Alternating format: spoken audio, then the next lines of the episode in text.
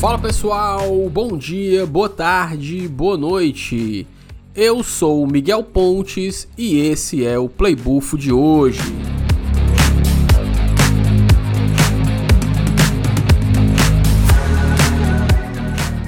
Então, pessoal, no primeiro Playbuffo do ano, eu aqui trago para vocês, enquanto a gente espera o ano aí correr solto, né? Aparecer mais notícias relevantes pra gente trazer aqui para falar. Eu tô abrindo aqui o ano com um preview de um anime, né? É chamado Solo Leveling, que vai estrear agora no dia 6 de janeiro de 2024 na Crunchyroll, né? Ou seja, amanhã que na verdade é na data de publicação desse anime, né? Eu tô gravando ele, desse anime não, desse, desse podcast, né? Ele tá sendo gravado aqui no dia 5 de janeiro, vai ser publicado dia 6, e o anime estreia no dia 6. Então, é, eu recebi aqui o acesso antecipado aos primeiros dois episódios, aqui por meio da assessoria aqui da Crunchyroll, e eu assisti e aqui eu tô trazendo aqui as minhas impressões do solo leveling. Então, bora lá.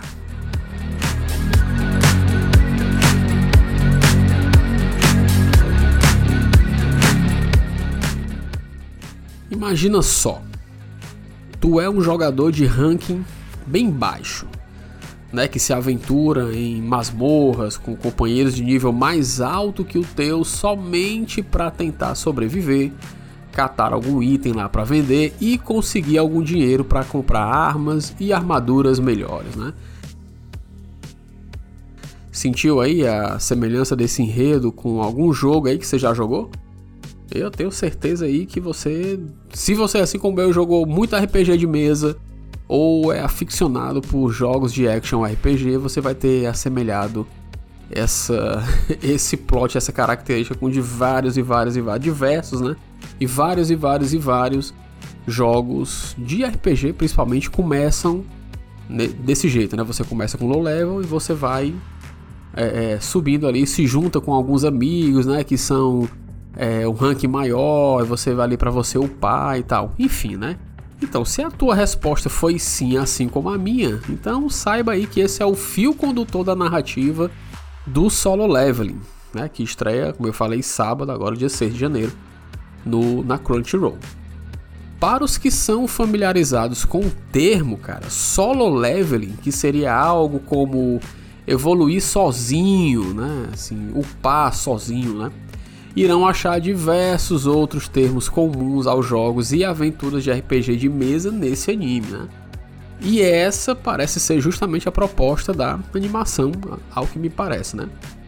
Você tá lá, seu personagem tá lá fazendo algumas dungeons, tentando subir de nível, mas o progresso ele é duro e é lento, né? Até que você, até que alguma coisa lá acontece.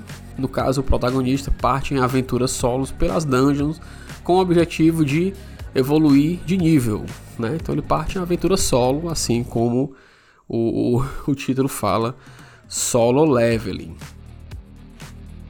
Então, como eu falei, né? A gente teve acesso aqui antecipado aos dois primeiros episódios da produção e, cara, depois de assistir, eu me sinto confortável para falar aqui com propriedade, né?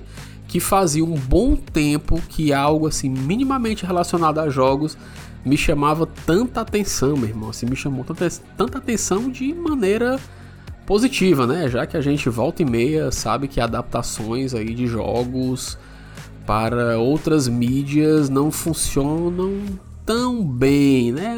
Animes, animações ficam até um pouco mais seguros nessa categoria, mas de vez em quando algumas coisas aí vêm e, enfim, né? não é muito legal a adaptação, ou então é muito infantilizado, né? Ela me chamou uma atenção positiva não só pelo uso de termos conhecidos aí de quem curte esse universo né, do jogo, né? Como, por exemplo, ah, votar em uma PT para raidar uma dungeon e pegar o loot, né? Os caras usam isso no anime, né? Quando você tá vendo aqui a legenda, os caras chamam chama party, os caras chamam dungeon, os caras falam, não, você vai lá pegar o loot, né? Isso daí, cara, é, fora outros trejeitos característicos aí de algumas classes de personagens, né? Tipo assim, como o guerreiro lá que é destemido e vai para cima tal, assim, tipo. aqueles ataques de força, sem se importar muito ali com, com o que tá ao redor, né? O healer, né? Que ele fica lá atento para ver quem é que precisa de cura para ele poder chegar junto ali e não morrer. O mago, né? Que fica mais atacando aqui à distância, pensando aqui numa estratégia para ele usar mais magia e menos contato físico, porque enfim, geralmente magos não têm muita é, compleição física para poder aguentar ataques mais duros, né?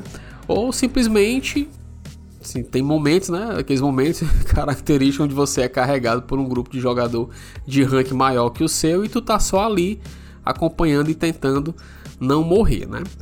O solo leveling, o anime, ele aparentemente, pelo menos nesses episódios que eu vi, ele traz todos os elementos característicos dessa aventura, né? A equipe de aventureiros estão lá, o personagem mais experiente, atuando como líder da party, também está lá, né? Assim como aqueles jogadores meio descompromissados que só querem fazer a missão do dia e voltar para casa também estão lá né? Então, mesmo com todos os clichês que você, fã de RPG, já conhece, cara, a produção ela acerta demais em um detalhe aí, que é imprimir um realismo assim bem violento em uma produção como essa, né? Eu tô sem ver anime, assim, sem acompanhar, sem ver não, porque ver eu continuo vendo aí de acordo com com algumas coisas que vão lançando, mas sem acompanhar tudo como eu fazia antes, eu já tô assim já há um bom tempo. Então, é uma produção de um anime que ele começa sendo uma coisa meio assim infanto juvenil e tal tudinho e de repente você chega lá numa dungeon e você começa a ver meu chapa um, uma coisa tipo assim violenta lá sangue para todo canto o cara é cortado pelo meio o outro é pisado em cima cara aquilo dá uma agonia você vindo aquilo ali mas eu achei sensacional, cara. E ele cabe muito, cabe muito dentro desse dentro da história, dentro do plot, tá entendendo? Quando você for assistir, e detalhe, cara, os primeiros dois episódios são fantásticos, né? Quando você chega nesse, nesse primeiro momento aí do, do, da história, na masmorra, as decisões que o personagem, né, que o protagonista faz e tu vai acompanhando aquilo ali, né? Então assim, lembrou muito é, essa parte mais sanguinolenta a, a, esses filmes aí de slasher contemporâneo, né? Que a galera tá exagerando aí em, em, em sangue, tripa voando e o, e o caramba 4, né? Mas assim, cara, é, ele não se trata apenas de um anime com lutas legais, né? Ou algo assim mais forçado para atrair esse público, né? Os personagens, cara, eles são verdadeiramente carismáticos, né? E mesmo com pouco tempo de tela, é possível você se afeiçoar facilmente aí a uns dois ou três personagens, e cara, e até mesmo aos que estão ali naquele momento ali, numa, numa posição mais assim de coadjuvante, saca? Que tu fica torcendo para que não vá morrer, mas que eles vão morrer, tá entendendo? É, então as dungeons, até onde eu pude ver, elas também são assim, elaboradazinhas, assim, na medida do que é possível para dois episódios, né? Eu tô falando isso é porque o episódio de abertura, ele já, ele já abre ali é, numa cena introdutória, meio que para mostrar uma pare, assim, uma raid zona gigante, assim, gigantesca, com várias pessoas que estão enfrentando um exército ali de formigas gigantes, mutantes, vermelhas, que são de um nível mais baixo, mas que ainda assim são mais fortes, mais poderosas do que os personagens que estão ali, até que chega aquela party lá com os heróis que são rank S, que tipo assim, mega foda, blaster e sai detonando lá todo mundo ali que tá que tá ali, né? E aí depois é, assim, dessa introdução, você vai acompanhando uma outra dungeon lá, que é onde vai o desenrolar do, do, da história, até que você chega nessa dungeon mais mais densa, mais elaborada, assim como eu falei, sem querer soltar aqui spoiler do, do que você vai encontrar, né? É, e aí, assim, como eu falei, logo nos dois primeiros episódios eu me peguei ali tentando adivinhar o que os personagens teriam que fazer para sobreviver a essa dungeon aí que é a protagonista do, do desse prim, primeiros episódios que, que eu vi, né? O que eles teriam que fazer para sobreviver e sair vitorioso, né? Ou então o que é que eu como jogador faria numa campanha onde eu tivesse nessa posição, né? Então eu só pude imaginar o que aconteceria depois, porque o screen era só de dois episódios, mas deu assim vontade de acompanhar o resto, de saber, né, o que é que vai acontecer, né? Então assim, recomendo demais, cara, Solo Leveling. É, se você tem o Crunchyroll, vai lá assistir. Se você não tem, procura aqueles período free trial que de vez em quando essas plataformas de streaming dão, te dão, sei lá, 7 dias, 14 dias e vê pelo menos o que vai ter disponível.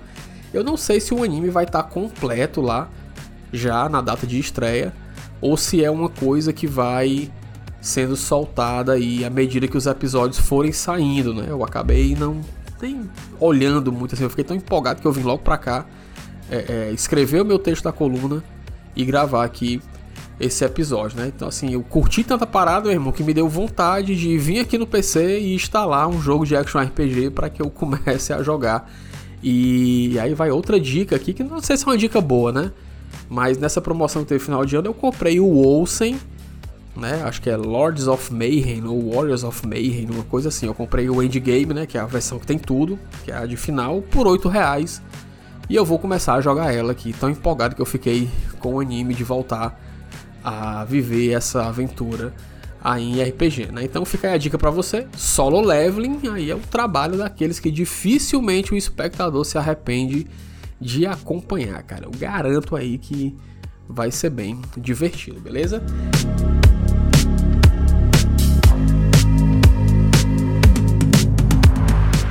Playbuff de hoje vai ficando por aqui, como eu falei, uma coisinha rapidinha, né? Como sempre, não é um episódio muito longo, só para fazer aqui a abertura, nos reconectarmos aqui em 2024 e trazer essa dica aqui desse anime Solo Leveling aí para vocês, beleza? Então aqui é o Miguel Pontes, vou ficando por aqui, até o próximo Playbuff, até mais, assistam Solo Leveling e aproveitem aí o final de semana. Valeu pessoal, tchau!